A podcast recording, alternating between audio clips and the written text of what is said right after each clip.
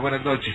Muy bien, Juan Ramón, ¿y usted? Bienvenida, bien, con el gusto de saludarle. ¿De dónde me llama? De aquí, de la colonia Niños Héroes de Chapultepec. Me da mucho gusto escucharle y estoy para servirle. Muchas gracias. Pues bueno, le voy a contar una historia que no me gusta mucho platicar porque, pues, eh, la gente lo tira uno de loco, ¿verdad? Como siempre, cuando tiene uno eventos así extraños y, y aparte fue así como muy aterrador. Fíjese que nosotros rentamos una casa en la colonia Roma Norte, ahí en la calle de Chiapas. Sí. Eh, de eso le estoy hablando hace como unos 30 años, porque yo tenía, bueno, estaba jovencita, tenía unos 18, 19 años cuando esto me pasó. Ajá. Mi tío tenía eh, la mitad de la casa, en la planta baja eran despachos, y era un negocio de ajustadores. Entonces siempre tenía dos muchachos de guardia, que eran los que contestaban los teléfonos, mandaban a los ajustadores a los accidentes, etcétera. Y en la parte de arriba pues teníamos las recámaras, la casa normal. Para esto pues mi, mi familia, o sea mis padres y mis hermanos se fueron a, a ya a vivir a un departamento y yo me quedé a vivir con mi tío un tiempo.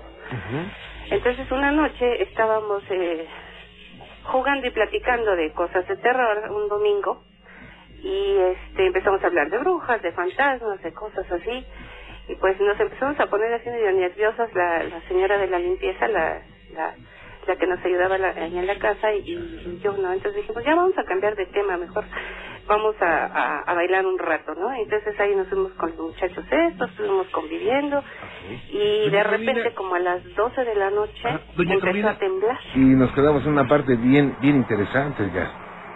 Sí, está, está feo.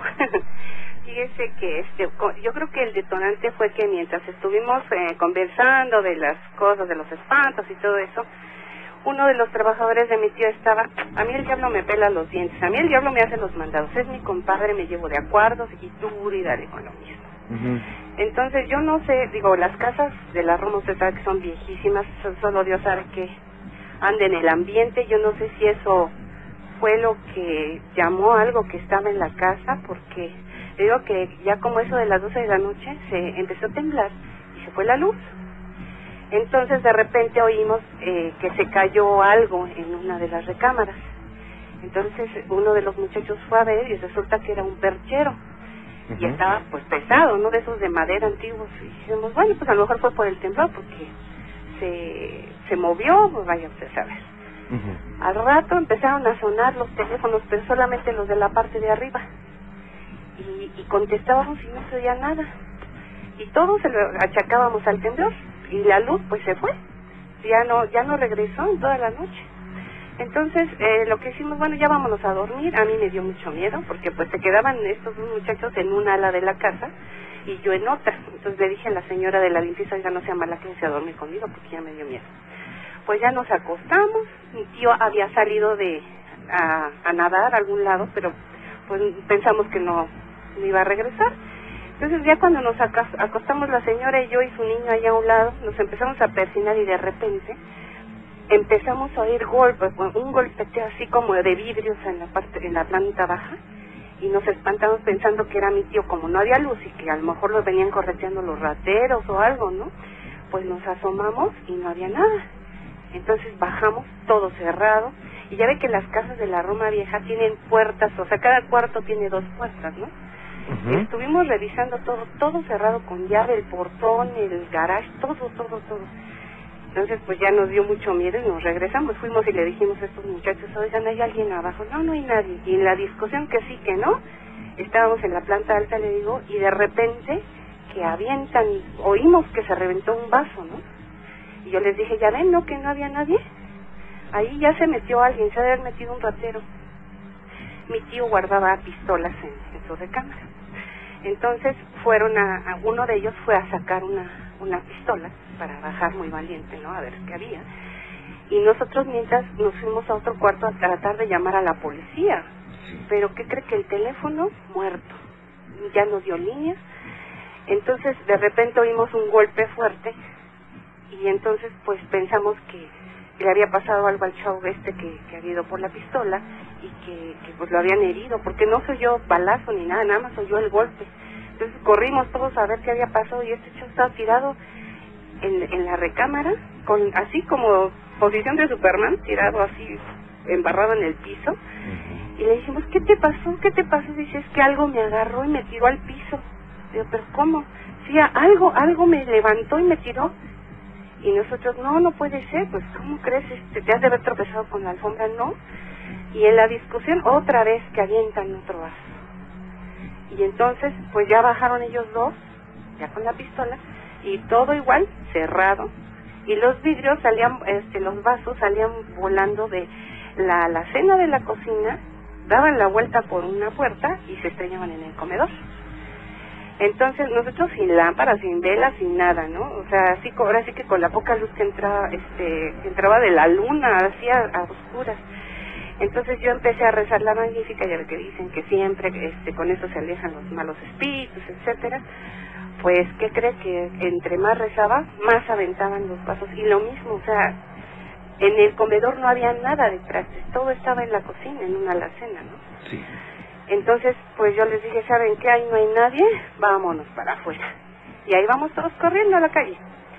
Y cuando salimos, ya teníamos público afuera. Resulta que enfrente estaban unos señores tomando, una pecera, y este y los vecinos de la casa de junto, unas señoras que vienen en la casa de junto, y nos dicen, ¿qué está pasando, oiga, eh? Porque ellos oían afuera como si estuvieran rompiendo ventanas, o sea, como si fueran vidrios grandes, ¿no?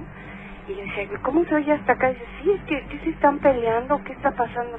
Pues ya les dijimos, no saben qué, es que nos están aventando los vasos. Entonces, nos fueron a conseguir agua de San Ignacio de Loyola, la imagen de una virgen.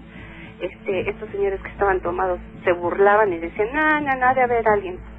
Este, vamos a revisar la casa. Y ahí vamos otra vez para adentro, pero con la, con toda la gente que estaba para creo que eran como unas 12 personas. Y empezamos a rezar y empezamos a regar el agua erróneamente de la puerta hacia adentro, ¿no? Cuando llegamos a la parte esta donde estaban todos los vidrios, se da cuenta, concentrados y molido, porque ya con las velas ya pudimos ver mejor. Ah, de cuenta que habían molido el vidrio, no se veían pedazos grandes, sino el vidrio molido de como cuatro o cinco vasos en el centro del comedor. Entonces, este, se me ocurre echarle agua bendita ahí donde estaban los vidrios y ¡zas! que nos avienta nuestro, ¿no? Todavía sí nos subimos en procesión a la parte de arriba a seguir echando agua bendita y lo mismo, cuando aventaba yo el agua hacia abajo, donde estaban los vidrios, volvían a aventar otro vaso, ¿no? La borrachera se les bajó estos cuates, pero de volada, se salieron corriendo. Todavía cuando yo bajé, volví a echar agua bendita hacia una puerta que da hacia uno de los despachos y sacudieron el, un librero que tenía eh, figuras y cenicero, pero con una fuerza así, se oía el, el golpe así de la, la sacudida y tiró todo lo que estaba ahí. Entonces pues ya nos dio mucho miedo y nos salimos, nos salimos. Y lo único que pues se me ocurrió hacer es hablarle a, a otro de mis tíos, que realmente era el dueño del despacho, bueno, el, el del negocio, y le dije, oye tío, pues fíjate que está pasando esto, y me dice, no, es que estás loca, este, eso es de ignorantes, eso no puede suceder. Y le digo, pues yo te lo digo porque es tu negocio y yo ya no voy a meter, nadie se va a meter a la casa, ¿no? Entonces me dice, pues ahorita voy para allá. Y mientras las vecinas le hablaron unos amigos judiciales, que para que revisaran bien, pues llegan los judiciales, don Juan Ramón, se meten a la casa solos, nos cierran las puertas, no vimos nada, nos vimos que anduvieran este, al último por la azotea, ahí revisando y todo, todo tranquilo. Y yo creo que cuando ya venían bajando la escalera, que empezamos a ir otra vez, ¡paz! Eh, pero ya el estruendo, de veras como si rompieran vidrios, no vasos, ¿no? Entre la bola, o sea, ya empezó a salir más gente de las otras casas, nunca vimos a qué hora se fueron los oficiales, ni a Dios nos dijeron, yo creo que les dio el susto de su vida.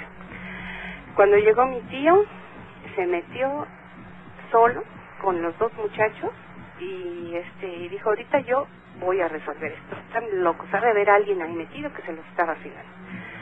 Total, que ya se mete igual con una vela. A los 10 minutos que oímos, pero ya más fuerte, en un video más fuerte. Y ya salió mi tío pues todo consternado y me dice, ¿sabes qué?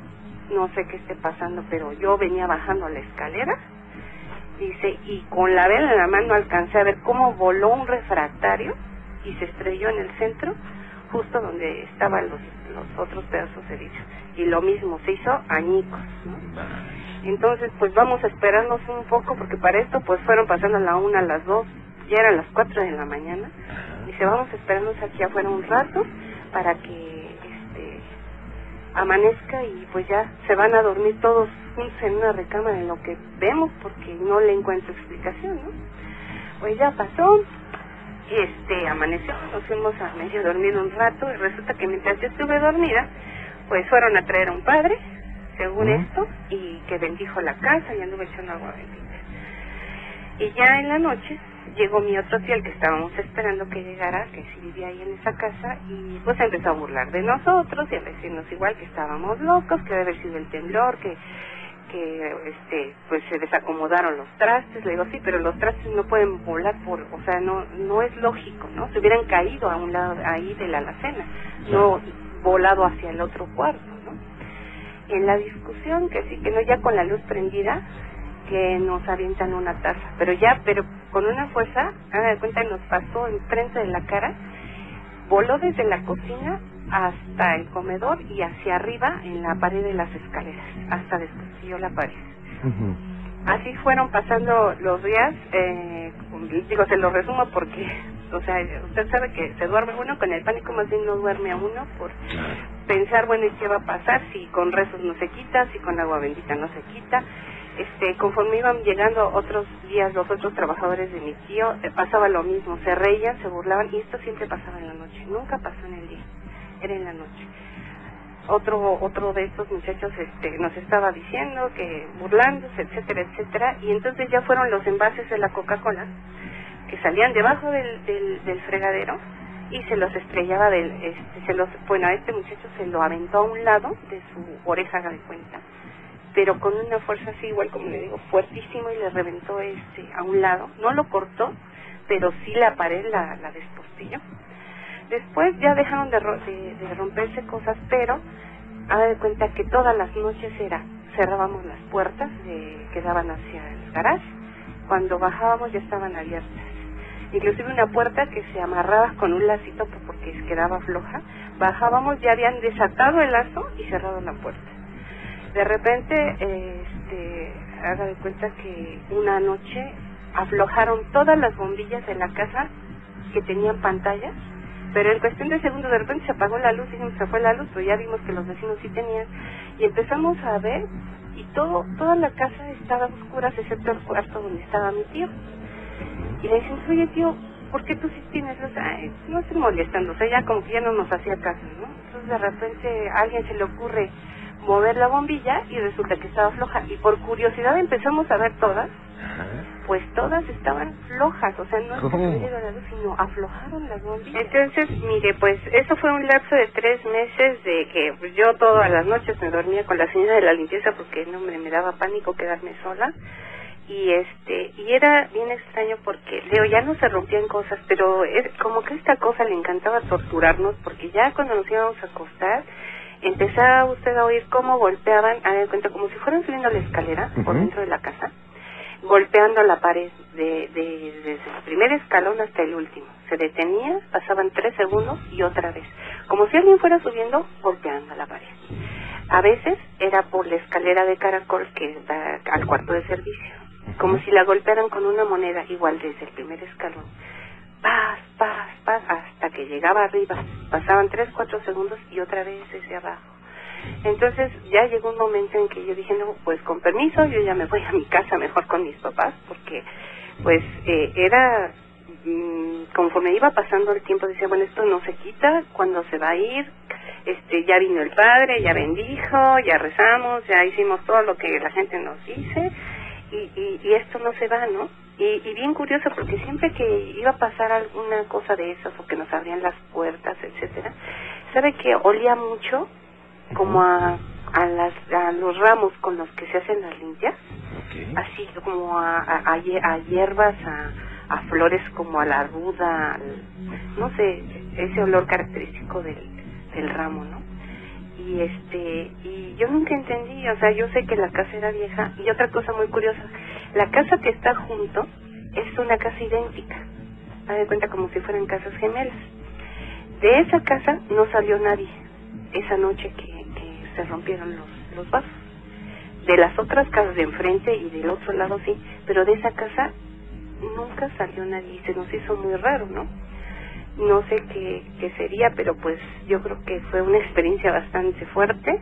Sí, cómo no. Y la verdad antes yo eh, clamaba por ver un fantasma o por este andarme metiendo en esas experiencias, pero desde ahí, no, hombre, ahora pasa cualquier cosa y pues tiemblo como gelatina porque es una, yo creo que es algo del, de las cosas tan fuertes que puede uno vivir y que realmente la gente no no cree, ¿no? Por eso le digo que eso no lo cuento mucho porque siempre dicen, ajá, ¿en qué película lo viste? y no hay como vivirlo uno en carne propia. ¿no? Claro, claro. Y es lo que le llamo el síndrome del espantado. Le ocurre algo y primero el, el- la situación de que vi mal, escuché mal, estaré mal de la cabeza, ¿por qué pasó esto? Y después, para desahogarse, pues, lo platica alguien y le empiezan a decir, no, pues que, que, que, que fumaste, ¿eh? Oye, ese... Y entonces, ¿qué, ¿qué pasa finalmente? Pues dice, ¿sabe qué? Mejor, mejor ya no lo platico y lo tengo guardado, ¿no? Claro. Vaya, doña Carolina, pues qué interesante. ¿Esto cuánto tiempo tiene que ocurrió? ¿Qué pasó esto? Eh, le digo que yo tengo 45, es que, bueno, pierdo la cuenta, o sea, si ahorita tengo 45, en ese momento tenía 19 años, Ajá. que son 36 años más o menos. Vaya, pero no lo va a olvidar nunca, No, ¿eh? jamás en la vida. Y volvemos Ajá. a hacer este burla ni invocaciones raras porque No, uno nunca no, sabe no. que anda en el aire, ¿no? No, nada de eso. Mejor así, vivir tranquilitos. ¿Eh? Cuídese mucho, doña Carolina. Muchas gracias Que la por bien. atención, ¿eh? Y muchas felicidades. Hasta luego, gracias. Hasta luego. Vámonos a Tultitlán. Ahí está Luis Martínez. Luis, ¿cómo le va? Buenas noches. Buenas noches, Juan Ramón. Bienvenido, gracias por estar con nosotros, Luis. Gracias. A tus órdenes. ¿Cómo está tu Tultitlán esta noche? Está muy bien, está muy muy tranquilo. ¿No llovió? Eh, poquito, Híjole, ojalá llueva más, ¿no? sí, ¿verdad? a tus órdenes, Luis. Eh, mira, Juan Ramón Sain, este, pues mi relato empieza así, que hace muchos años, eh, yo, bueno, yo tenía como 14, 15 años, y me hicieron brujería, una de mis, bueno, de mis novias que tuve en ese tiempo, y yo iba al médico, y los médicos no me encontraban nada, que estaba bien, que estaba bien, yo caía en cama, me salía salpullido en los brazos, y todo eso. Y le hablé a mamá, mi mamá hace la brujería, pues la blanca y la negra, y me dijo, pues vente para acá, hijo, y yo me fui para Veracruz, a que me curaran, Sí. me curó y todo. Cuando me estaba curando me dijo, ¿sabes qué? Dice, ¿te quieres ver o quieres que lo haga pues yo pues, en, otro lado, no? Le digo, no, le digo, pues, yo quiero ver. Y eran las 12 de la noche cuando ella me empezó a, curar con hierbas y todo eso. Agarró un gato, un gato negro, este, lo mató. Eh, bueno, lo fue, le, fue quitando la carne, todo eso, y este, había un hueso que no se veía en un espejo. Ella siempre preguntaba, ¿es este hueso? Y pues no, o si se veía ella, en el espejo, pues este, no era. Y hasta que encontró el hueso, ese hueso lo amarró a una fotografía mía. De ahí, pues este, ella me dijo, ¿sabes qué? Te voy a curar, te voy a mandar un protector, una persona que te esté cuidando. Y, bueno, pues órale, pues, ¿no? O sea, yo era muy incrédulo de eso. Y estando así, igual agarró la cola del gato, la cortó, la empezó a, a escarmenar, o sea, quitarle los, los, los pelos de, de la cola. En la punta de la cola ella decía, es que aquí hay tres pelos el diablo. Con esos tres pelos y con el hueso, dice, yo te voy a curar y te voy a mandar al, a tu protector. Yo decía, pues sí, ándale pues, o sea, dice, pues, estás loca, ¿no? Bueno, yo en- en- entre mí, obviamente nunca se lo dije. Y pasó el tiempo, pasó el tiempo, y yo sentí a alguien que me veía, alguien que, pues, que me seguía. Y pues decía, pues, ¿qué, qué, qué está pasando? Oye, No, eran, yo- me dijiste tres pelos de gato. Digo, no te, no te lo dije en el momento porque no tenía el micrófono, pero eh, tres pelos de gato. Sí, son los tres pelos del diablo En la cola de un gato negro. Es lo que te decía tu mamá. Ajá, y de hecho pues los Ajá. sacó y los amarró a la fotografía que ella tiene. Ah, ya. Ajá. Y este, y después pues yo le hablé, le dije, ¿sabes qué onda? Le digo, siento una presencia que me sigue, o siento que alguien me ve en la calle, cosas así. Me dijo, mira, ¿sabes qué? No te espantes, es una persona alta, más o menos unos dos metros, pero no hasta ahí fue todo lo que me dijo. Esa persona te va, te va a cuidar de todo lo malo que, que te lleguen a hacer o que te o que te pueda pasar en la calle. Dije, ah, ok, pues está bien, gracias, ¿no? Pasó como a los 18 años, yo fui a verla y le dije, le oye mamá, este, ¿sabes qué? Es que tengo muchos sueños pues, horribles, ¿no? Yo soñaba que me caía un pozo y este, y le decía, pues, ¿qué hago? Y había una voz que, que también me decía, vamos a hacer algo, yo te dejo vivir, pero nada más te voy a pedir una sola cosa. O sea, no, pues, ¿qué? ¿Qué quieres, no? Y así, este, la persona esta me hablaba, pero era una voz, pues, muy, muy tenebrosa. Cuando le dije, ¿qué quieres? Él me dijo, tú sabes qué es Oye, lo que pero, quiero. pero ¿de de dónde te salía la voz, eh? ¿Perdón? ¿De dónde salía la voz? Eh, pues el- del cuarto donde yo dormía, o sea, de, de donde yo estaba durmiendo, en la casa de mis abuelos, de ahí, de ahí yo este, escuchaba la voz, pero en las noches era un olor a azufre, pero penetrante, que yo no lo aguantaba. Y escuchaba yo la voz que me decía, vamos a hacer una cosa, yo te dejo vivir, te entrego todo lo que tú quieras, pero yo solamente quiero algo. O sea, bueno, ¿qué quieres? ¿Qué es, qué, qué es lo que quieres de mí? No, pues déjame en paz. O sea, lo único que quiero es el alma de tu mamá. Y dije, pues, pues ¿qué? Y dije, no, pues ¿cómo crees? Y después yo le hablé a mi mamá, o sea, le dije, ¿sabes qué? Voy a ir para allá, fui a los 18 años, le platiqué todo esto, y me dice, mira hijo, dice, yo tengo un pacto con el diablo, de que tengo que entregar siete almas antes de que yo me muera, dice, yo ahorita llevo cuatro. Dice, si no llego a completar las, las almas, dice, a ti y a tu hermano, dice, se los puede llevar. Digo, pero ¿por qué? ¿Por qué? Porque yo tuve ese pacto. Si yo no entrego las siete almas, dice, ya seas tú o tu hermano, se los va a llevar.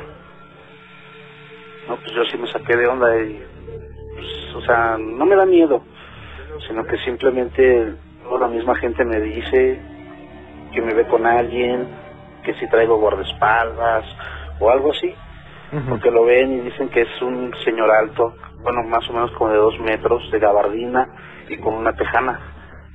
Y que siempre, siempre, siempre donde yo vivo, siempre está parado ahí. Afuera de la puerta de, de- de la casa, siempre está parado ahí.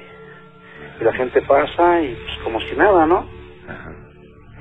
Pero yo sí, a veces este, vengo manejando, vengo del trabajo o algo, y pues volteo por el retrovisor y lo veo en una esquina, o lo veo delante de mí, cosas así, está ahí. Pues igual yo le digo, mamá, pues sabes onda? pues ya quítamelo, me dice, es que no puedo, pues, es que no puedo, ok, te lo dejé, pero ya no lo puedo revertir. O sea, yo no tengo miedo, yo quisiera saber, pues, qué, qué, qué es eso, ¿no? O sea, qué, qué, qué muerto, qué persona, o si es el mismo Satanás, o no sé, pero pues que me diga algo. Eh, bueno, eh, tu mami te dice que es un ser que no puede revertir por el pacto que hizo, ¿verdad? Exactamente. Ok. Y eh, este ser te- no te molesta, sino que otras personas te refieren que va contigo, otras personas lo llegan a ver. Ajá. Ok. Y tú no, has, no sientes nada. Pues sí, hay veces que sí, o sea, siento mucho escalofrío. Voy caminando y huele mucho a azufre, que, que luego me dice mi esposa, este, ¿qué tienes? Le digo, nada, muy alterado, muy nervioso, todo eso. Ok. Y eh, no llegas a experimentar que aparecen moretones o, o rasguños en tu cuerpo que no sepas cómo se hicieron. Antes, antes sí aparecían este rasguños cuando yo vivía en la casa de mis abuelos. Sí aparecía yo con, con muchos rasguños. O sea, bueno, pues ¿qué, ¿qué me pasó? Con un golpe en la pierna, con el pecho, con los brazos. Pero yo no, o sea, nunca me despertaba cuando, cuando sentía algo. O sea, una vez sí, sí llegó a subirse, pero nunca le vi la cara. Estaba yo dormido y sentí un bulto en mis piernas. Dije, no, pues debe ser mi, mi perro, ¿no? Que, que, se, que se duerme conmigo.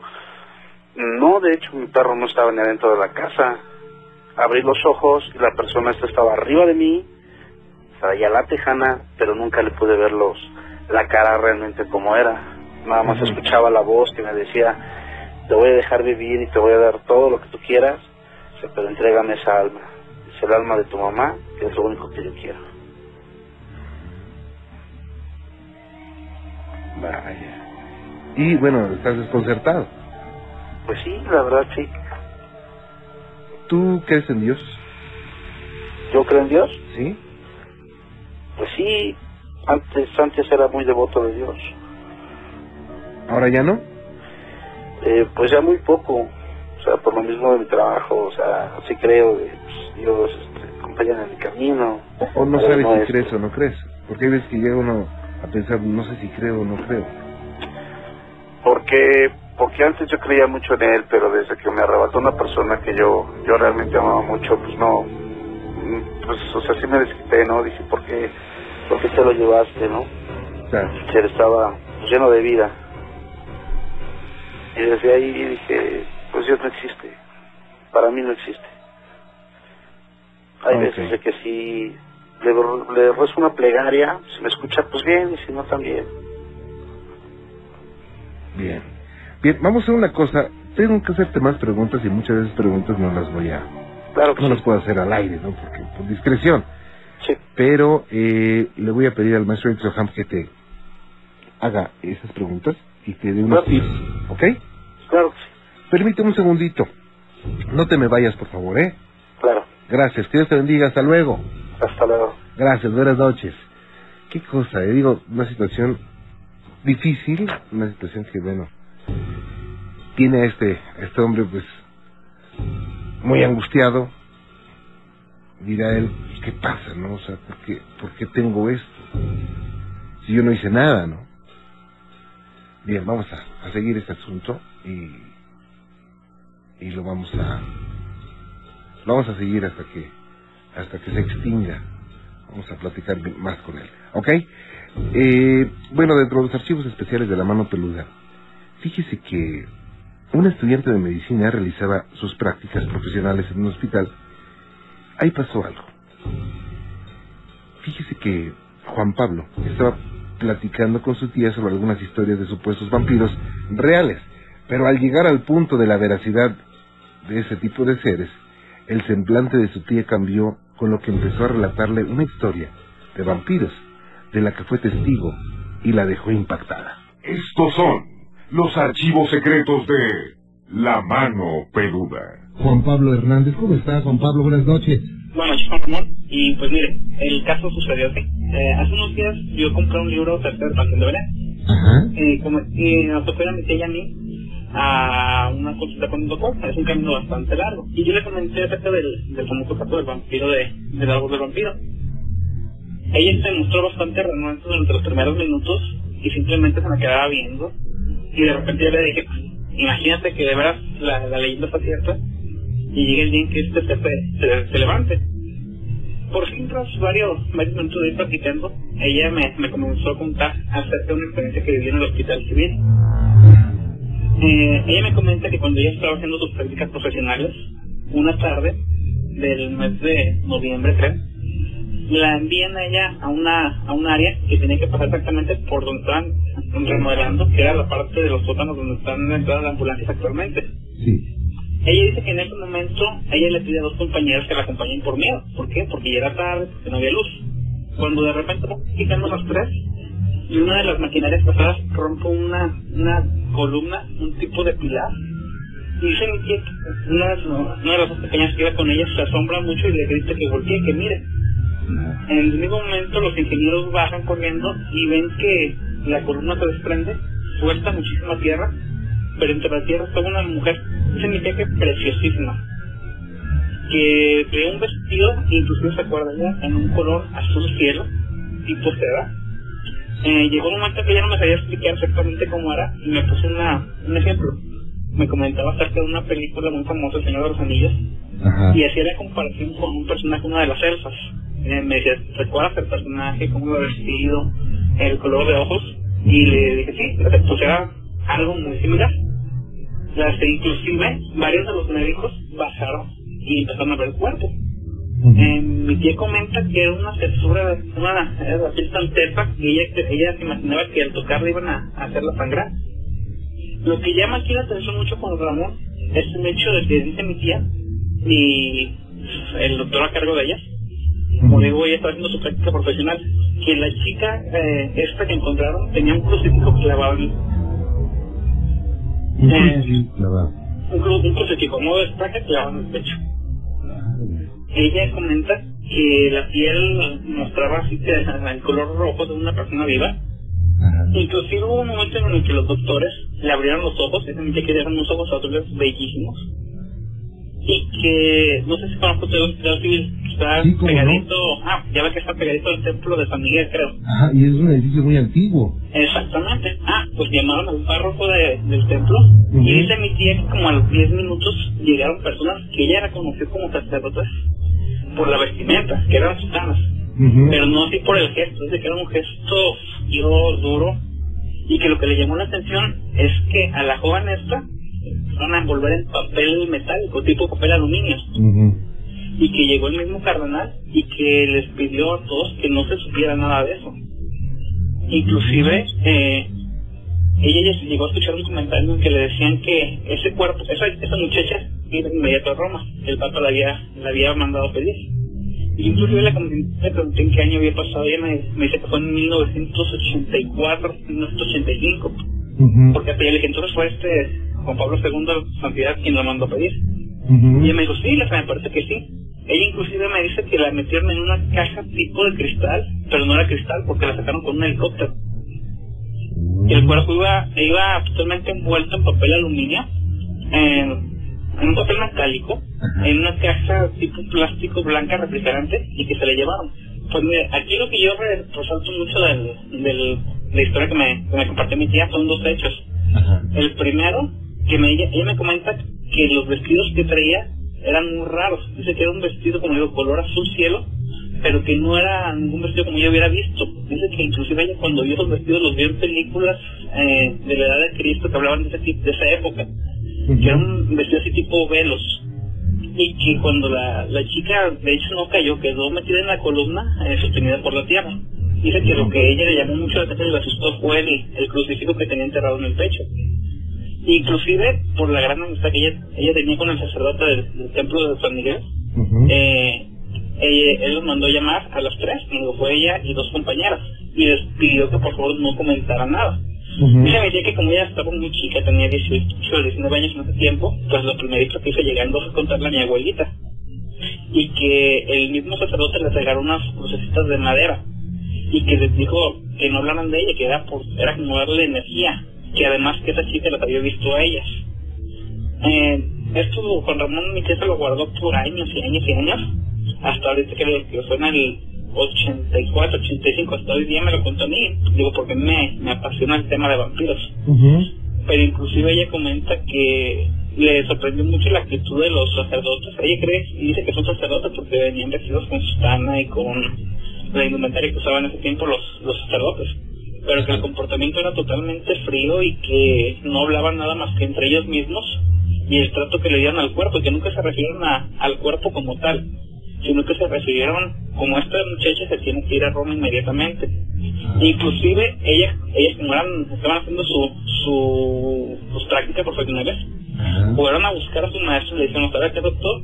Heriberto, mire lo que encontraron aquí los, los ingenieros que están haciendo la, la remodelación.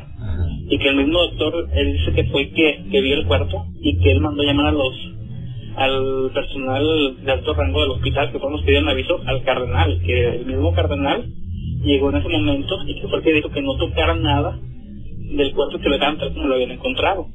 Es lo- decir, Perdón, eh, es decir, ustedes, eh, eh, a usted le, le platicaron esto y encontraron el cuerpo de esta mujer, pero no estaba eh, seco, no, estaba no, bueno, no, no. estaba momificado. No. Ramón, Ramón, le digo que inclusive mi tía resalta mucho la belleza física de la, de la muchacha, decir que ella jamás se había poseído ella como un vampiro, o sea, eso lo, lo creo yo por, primero por la estaca, Ah. segundo porque dice que parecía que estuviera dormida, que inclusive las mejillas mostraban un rubor muy muy bonito, que cuando los doctores la tocaban para abrirle los ojos, mi tía decía, es que la piel es tan tersa que se va, se va a partir y va a empezar a sangrar.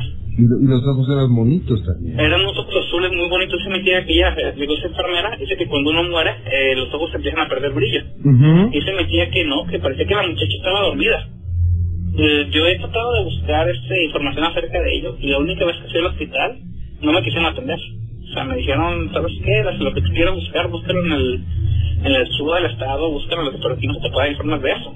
No, pues yo creo que no hay archivos de eso de ningún lado, ¿eh? No, ¿verdad? No, yo creo que no, digo, No, y yo precisamente se lo, se lo quise comunicar a usted porque pues yo pienso que si alguien tiene la manera de investigar sería usted. Eh, hay muchas cosas que se pueden deducir de esto.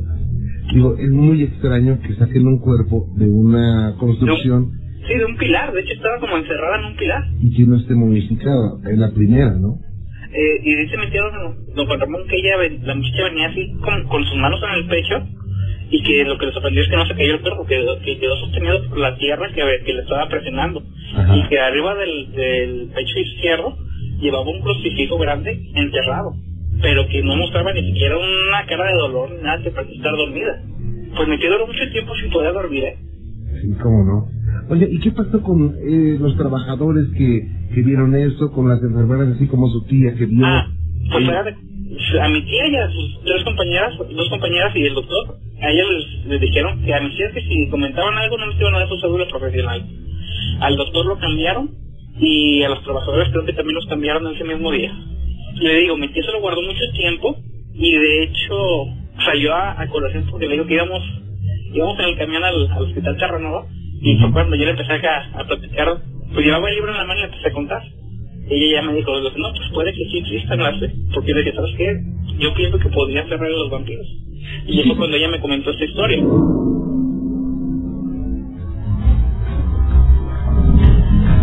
Y bueno, pues, un archivo especial impresionante. Imagínese usted lograr ver esto que encontraron. Una momia casi intacta de lo que podría ser un vampiro.